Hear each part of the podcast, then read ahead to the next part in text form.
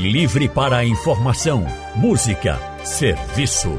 Rádio Livre para você. O consultório do Rádio Livre. Faça a sua consulta pelo telefone 3421 3148. Na internet www.radiojornal.com.br.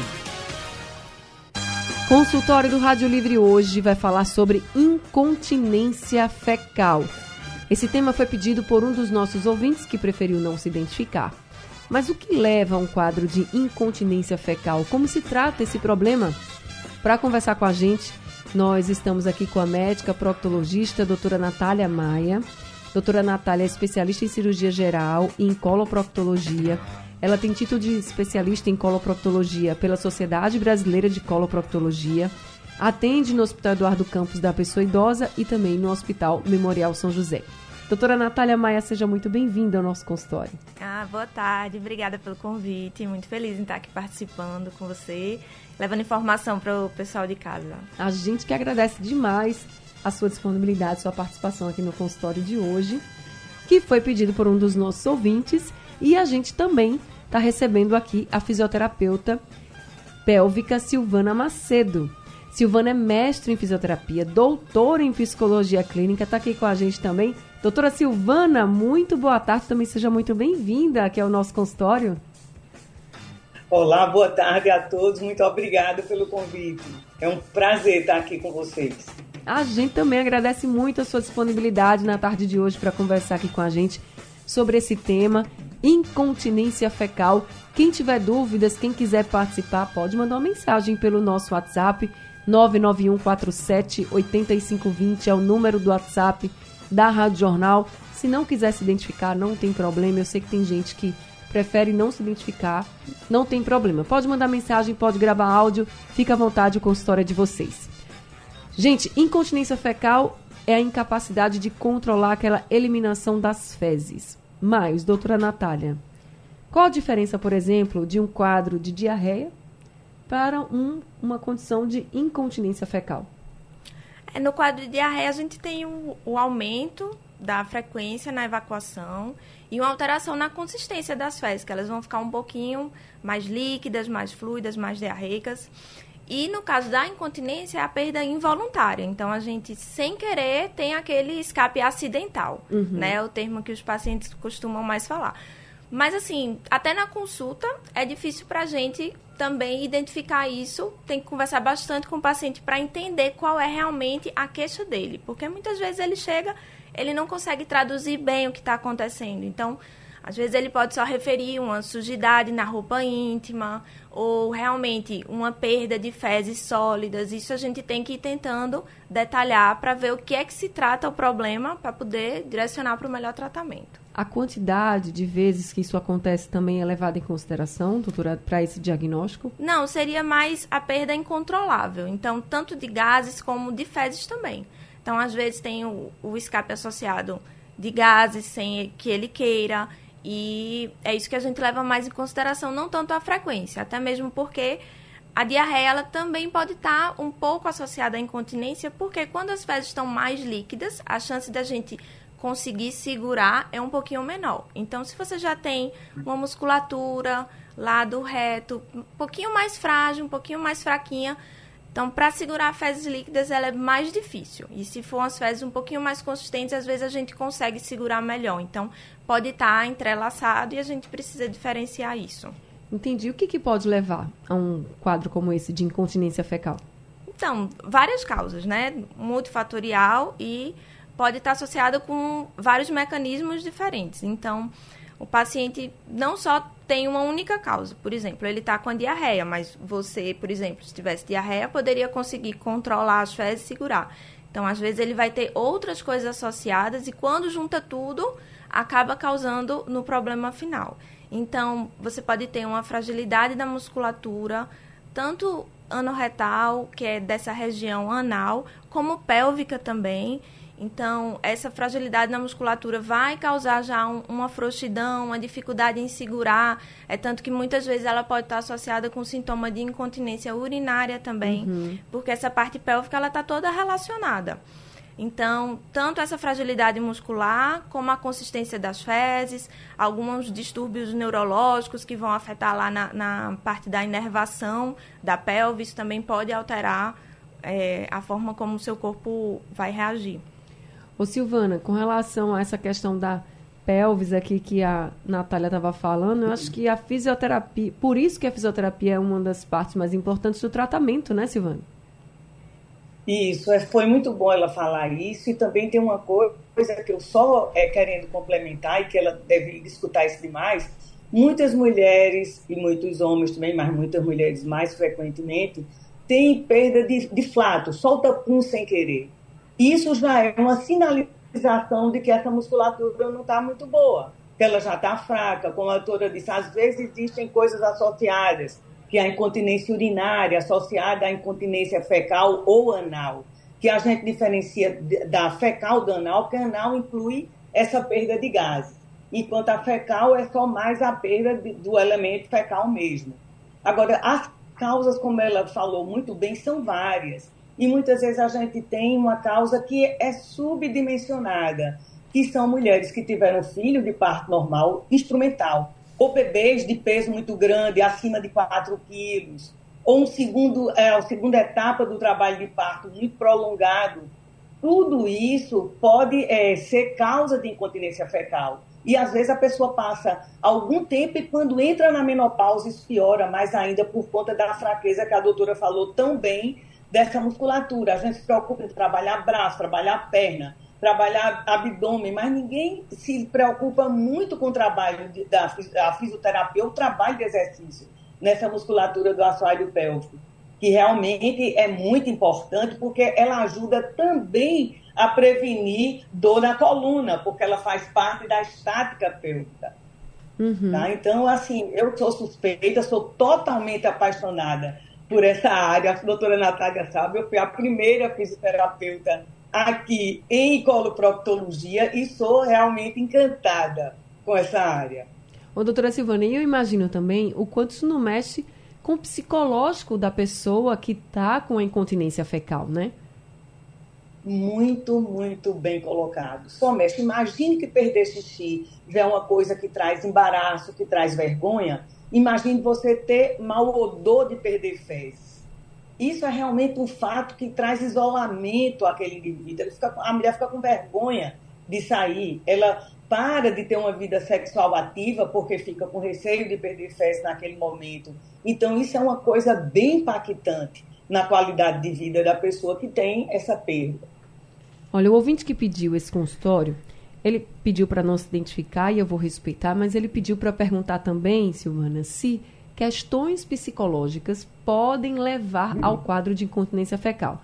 E a gente falou aqui que quando tem a, a condição da, da incontinência fecal, lógico que isso abala o emocional.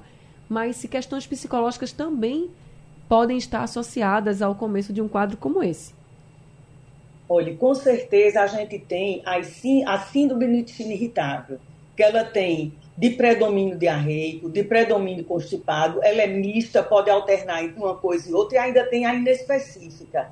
Então, essa síndrome do intestino irritável, ela tem uma grande associação com ansiedade, depressão. Então, pode sim, né? Pode ser muitas vezes o, o, que começou, o gatilho para disparar o descontrole, uma, um estado emocional ou uma coisa qualquer, uma bala emocional maior, e pode ser o gatilho dessa síndrome do intestino irritável. Entre a alimentação, que aí a doutora Natália pode completar é, com várias coisas, a pessoa pode ter também, tem que afastar se não tem intolerâncias a determinada alimentação, lactose, glúten, entre outras coisas. Eu tinha uma paciente que tinha intolerância à cor amarela. Então, toda vez que ela consumia qualquer coisa, mostarda ou condimento que fosse de pigmentação amarela, ela tinha episódios de, de de diarreia. Uhum. Então, é por isso, doutora Natália, que a senhora falou que a conversa com o paciente ela tem que ser bem minuciosa, né? Isso, perfeito, doutora Silvana, é exatamente isso. E o paciente, ele, como ouvinte também, tem muita dificuldade em chegar ao consultório, né? Então, é um tabu muito grande falar dessa questão da parte anal, é, em procurar um médico. Então, chega lá no consultório, às vezes ele não fala tudo que ele sente, só fala uma parte, fica com vergonha, esconde algumas coisas, é, até mesmo por medo de chegar lá e na hora do exame físico, como é que vai ser, do desconforto. Então, tudo isso dificulta com que ele cuide da saúde, pode piorar um, um quadro que ele tenha. E realmente é uma situação que afeta muito o bem-estar e a qualidade de vida do paciente. Muito. Então, esse consultório também serve para que a gente quebre um pouquinho esse tabu tá? E fale sobre esse assunto. É um assunto de saúde. E mexe não só com a saúde física, mas com a saúde emocional também das pessoas. E a gente precisa falar sobre isso e precisa orientar todo mundo a tratar esse problema. Estamos aqui conversando com a médica proctologista, doutora Natália Maia, também com a fisioterapeuta pélvica e doutora em psicologia clínica, Silvana Macedo.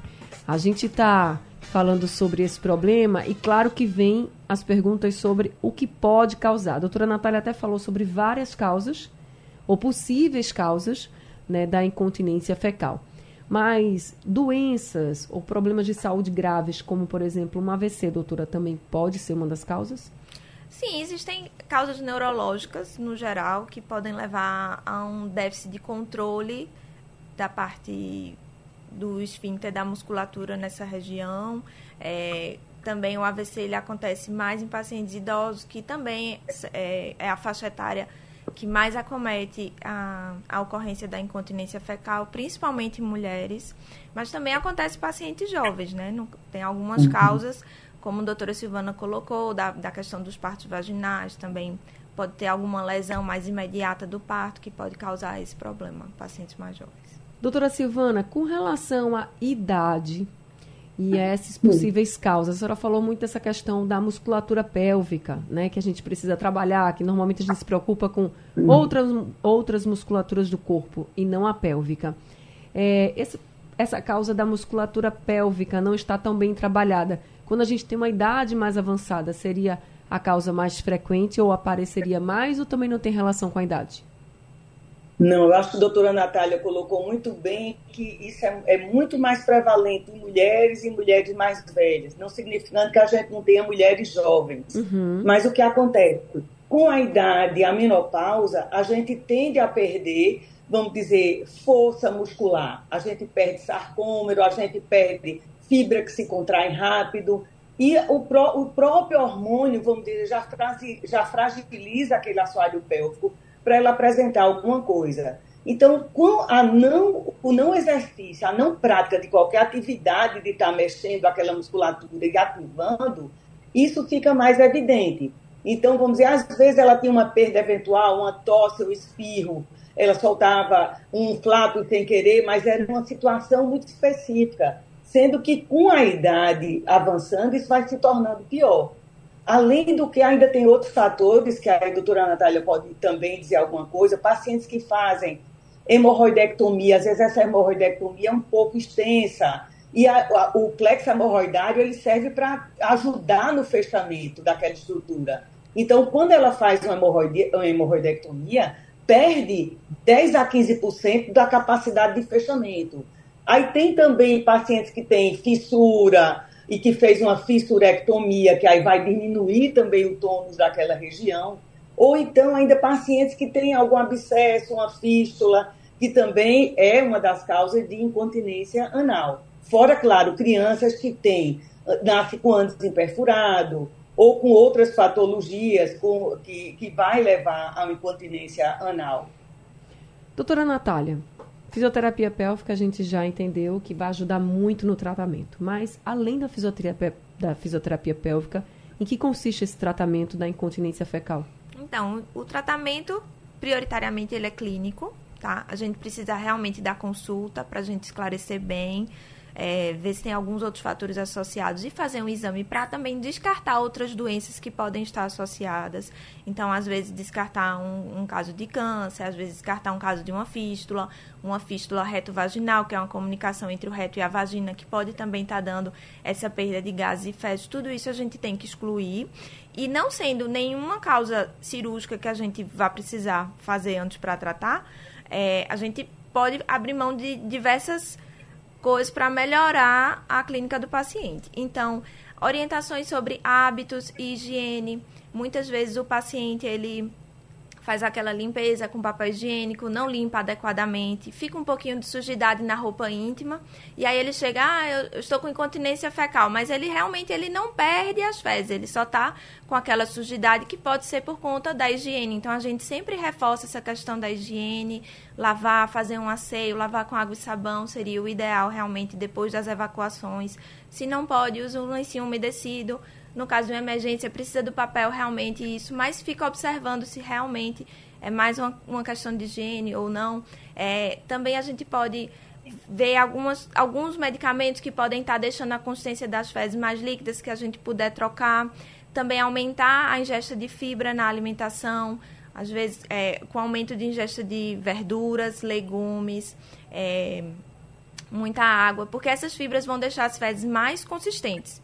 Essa é uma vezes... parte, gente, que eu estava até, até interrompendo a doutora Natália, uhum. que eu até disse a ela, quando ela me contou aqui, eu disse, ó, quando eu estava estudando sobre esse tema, que eu vi isso, eu fiz, nossa, se fosse eu, eu não ia pensar nunca em comer nada com fibra, porque a gente tem a, a impressão assim, fibra vai soltar ainda mais o intestino, né? No popular a gente fala assim. Então as pessoas podiam pensar, não, se já está demais, vamos comer algo que prenda. A intenção não é prender, né, doutora? Em alguns casos, a gente até pode usar medicação específica para prender, para deixar também as fezes um pouquinho mais consistentes. Mas não é evitar a evacuação, porque a evacuação é um ato normal. Então, a gente prender muito vai causar outros problemas, né? A constipação, o fecaloma, que é aquela uhum. fezes que fica bem dura. Então, a gente quer que as fezes elas fiquem uma consistência mais sólida, que o paciente ele consiga ter a percepção que ele está com um bolo fecal ali e que ele consiga segurar, que é isso que falta, é a percepção da evacuação, essa perda involuntária, então a gente quer trazer essa percepção de volta, o que a gente puder fazer para ajudar. E aí também, além disso, a fisioterapia pélvica, que Silvana tá aqui, vai explicar para a gente. Silvana, como é que como é que se dá essa fisioterapia pélvica? Como é que é feita? Eu adorei que a doutora Natália já começou falando uma coisa que para a gente é, é prioritário, é terapia comportamental.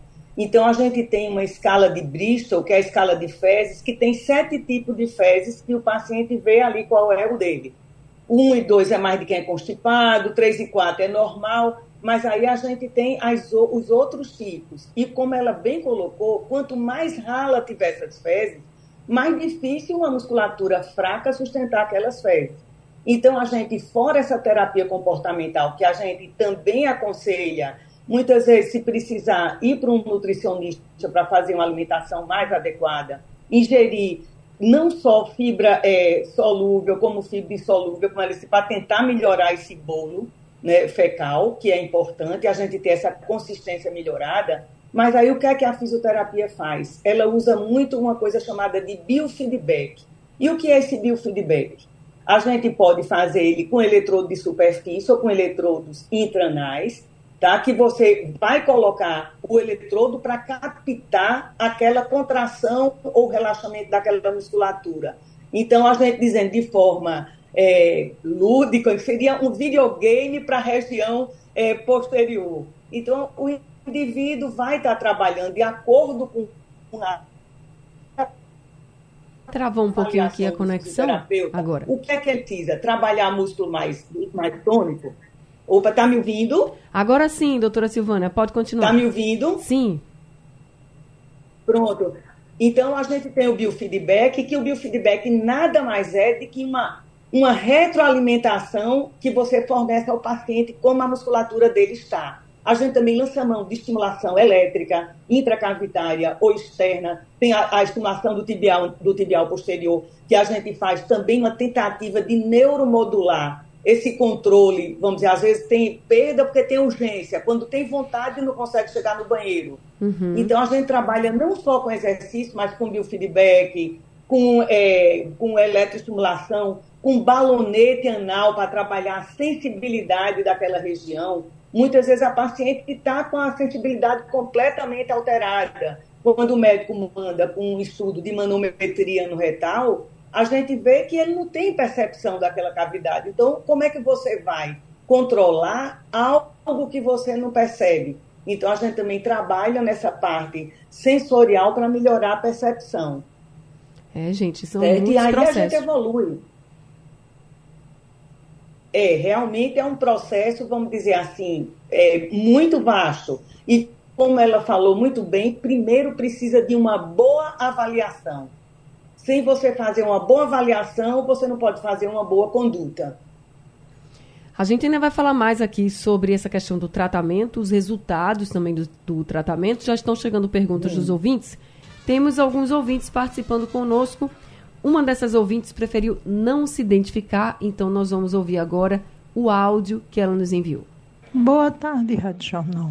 Eu gostaria de fazer uma pergunta para as doutoras aí. É que não acontece sempre, mas no dia em que eu vou ao banheiro é, fazer o número 2, eu passo o dia inteiro perdendo fezes. Mas é só quando eu é, faço o número 2. Digamos, de manhã eu, antes de trabalhar, eu vou ao banheiro e faço o número 2. Eu passo o dia inteiro. Toda vez que eu vou no banheiro urinar, tem fezes no meu ânus. Eu gostaria de saber, perguntar para a doutora se há algum problema. Tá certo, doutora Natália, pode ser um caso de incontinência fecal? Pode, mas a gente vê assim que na questão que ela colocou, quando eu vou no banheiro evacuar, então ela meio que vai no banheiro, ela tem uma continência, ela consegue segurar, ela vai voluntariamente, mas ela fica com aquele escape que pode ser só uma sujidade na roupa íntima e não sei se realmente é só a sujidade ou se fezes. Então, isso aí a gente precisaria, é como eu te falei, são coisas muito próximas que às vezes o paciente fala, não consegue identificar bem para a gente diferenciar. E orientar a questão de higiene pode ser isso que esteja afetando. Então, talvez ela não esteja fazendo uma higiene correta, fica um pouquinho sujo, que é exatamente no dia que ela vai no banheiro. Então, fica aquele resíduo e acaba que ela fica percebendo. Pode ser que seja isso. É, Silvana, uhum. na fala dela, me dá a impressão de que ela seja uma Sim. pessoa que sofra até com uma prisão de ventre, porque ela diz assim, no dia que eu vou ao banheiro, vou... né? Me deu Isso. essa impressão. Deu para você também? Para mim deu a mesma impressão. Se ela passa talvez um tempo sem ir no banheiro e aí faz um esforço muito grande, a gente não sabe como essas fezes, se ela tem fezes bem formadas, como a doutora Natália falou, se é sujidade, o que acontece? Ela pode ter um prolapso mucoso e um prolapso hemorroidário também, que não vede muito bem, a, vamos dizer assim, a região anorretal, e aí, como a, vamos dizer, a higiene não ficou tão maravilhosa assim, vai ficando escape. O que é importante a gente saber, se ela pudesse dizer, é escape de fezes formadas ou ela é aquela sujidade na roupa? O que ela tem cada vez que ela vai que vai se limpar, vê que está realmente o papel sujo, mas não chega nem a passar para a roupa. Ou ela realmente tem essa sujidade na roupa. Mas ela pode ser, sim, acho que a doutora Natália concorda comigo, uma constipada crônica e a gente tem que ver como é que é esse tipo de fezes também. Isso, perfeito, concordo. Pessoas que têm prisão de ventre não, não têm chance de ter esse problema ou podem ter também essa incontinência fecal em algum momento da vida? Pode ter, porque com o passar do tempo, as pessoas que têm constipação, elas costumam ter um esforço evacuatório intenso. Então, aquele esforço intenso pode causar é, lesão na parte neurológica da, da, do, da pelve, uma neuralgia. Uhum. E isso pode também levar a uma fragilidade. E esse esforço intenso pode sim levar, com o passar dos anos, a uma incontinência. A gente não tem como, não é um, um fator que esteja muito relacionado, mas que realmente pode acontecer. Silvana, você uhum. falou que a gente precisa trabalhar muito essa musculatura também, da pelvis. É uma forma de Mas prevenção? É... Só lhe interrompendo um claro. minuto, que eu achei muito adequado isso que você falou, porque assim, a gente sabe hoje, é, a nível de evidência científica mais robusta, que 50% de mulheres constipadas crônicas depois da, da, da, menopausa, elas tenderão a ter incontinência fecal, justamente pelo que a doutora é, informou. O nervo pudendo que segura lá essa musculatura, ele é estirado pelo esforço evacuatório dia após dia, durante anos. Então, ela vai desenvolver uma neuropatia de pudendo e, consequentemente, não vai poder ter uma boa continência, porque o nervo já está meio fragilizado. E aí não está, é, vamos dizer, fazendo a musculatura se contrair da forma que deveria. Tá certo. Agora, sobre a, os exercícios da musculatura pélvica, ah. seria uma forma de prevenção se as pessoas quisessem fazer? Sim, é, seria sempre uma, uma, eu, eu digo que sempre o melhor tratamento é a prevenção. Sim. Se a gente, vamos dizer, sabe que essa musculatura que é, ela pode ser fragilizada com um bocado de coisas que são fatores de risco, como o sobrepeso, a multiparidade por parto via vaginal, é, cirurgias de hemorroida, é, ou outras cirurgias orificiais ali que, que levaram a um certo, vamos dizer, grau de lesão naquela musculatura, então é importante. Eu digo brincando com meus pacientes que não precisa de um horário específico. Você está no trânsito, está na parada do ônibus ou está no carro, que seja. O sinal fechou, você está no ônibus vindo para casa, você tem como. E contraindo essa musculatura, não é fazer uma coisa que as pessoas notem. Eu estou aqui contraindo o meu ânus e você não está nem notando, porque eu estou só como se eu estivesse sustentando um gás, segurando o pum. Então, uhum. você pode fazer esse exercício tanto contrair e relaxar de forma rápida, porque a gente tem músculos rápidos, e contrair e segurar por alguns segundos, porque a gente também precisa dessa musculatura mais tônica, mais de sustentação. Então, ela pode associar, quem faz pilates, tem muito exercício que pode associar com a contração do assoalho pélvico, mas essa conscientização e esse trabalho, que você disse que é bastante simples e ainda tem um lucro, vai melhorar a vida sexual. Porque se a musculatura está mais tônica, mais forte, você tem mais propriocepção, ou seja, mais consciência dela, você vai ter uma função muito melhor. Então, como bônus, ainda vai ter um benefício. tá certo. Silvana, muito obrigada por esse consultório de hoje, viu? Eu que agradeço por participar, porque eu sei que vocês são muito top na, na, nos programas que fazem, especialmente nesse consultório. Ai, que maravilha. Silvana, quem quiser entrar em contato com você, como é que faz? Olha, eu vou dar o número da, de, da, de uma clínica que eu trabalho, que é só de fisioterapia pélvica. Certo. Tá? É a Confi. Aí o telefone de lá é 99196 Sim. 1373. Qualquer coisa eu dou as ordens também. A gente que agradece, viu, Silvana Macedo?